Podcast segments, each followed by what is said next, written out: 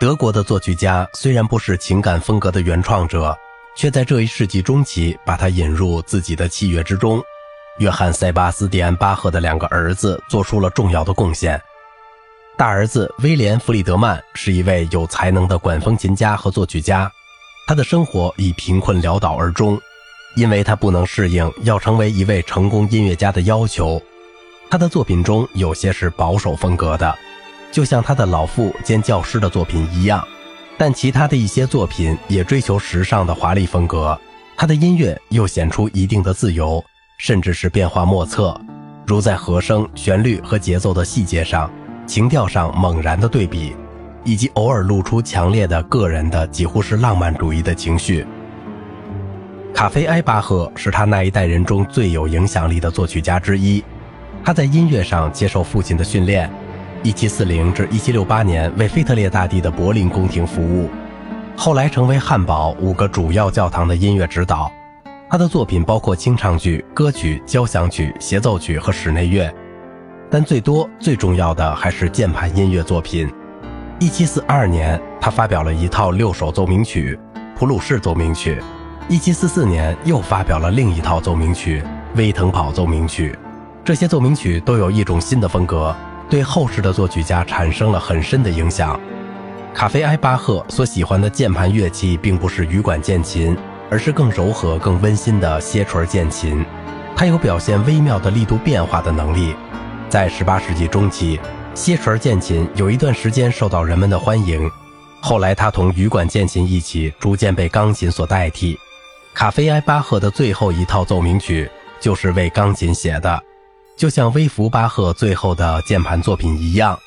这种乐器是现代钢琴之父，现在通称为近代钢琴。演奏者可以通过敲击键盘的轻重来表现从弱到强的各种音量。情感风格在技术上的主要特点，明显的表现在第二乐章稍慢的柔板中。这是卡菲埃巴赫的供行家和业余用的奏鸣曲第四首中的乐章，他写作于1765年，但直到1779年才发表。它以一种叹息的旋律开始，一个歌唱性的动机，以一个在弱拍上解决的倚音为结束，随后是一个休止。这个开始句以波音、苏格兰切分音和颤音加以装饰。多种多样的节奏型紧张而持续的变化，带浮点的短小音型、三连音、不对称的五音和十三音的加花乐句，使音乐具有焦躁不安而又兴高采烈的性质。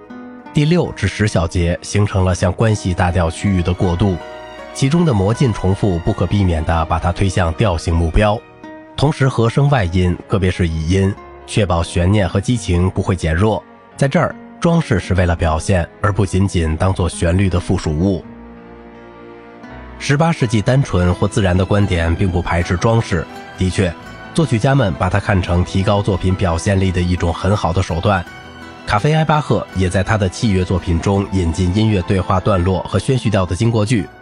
据说听众们深深地被他的键盘即兴演奏所打动，这种特点也很好地保存在他的幻想曲中。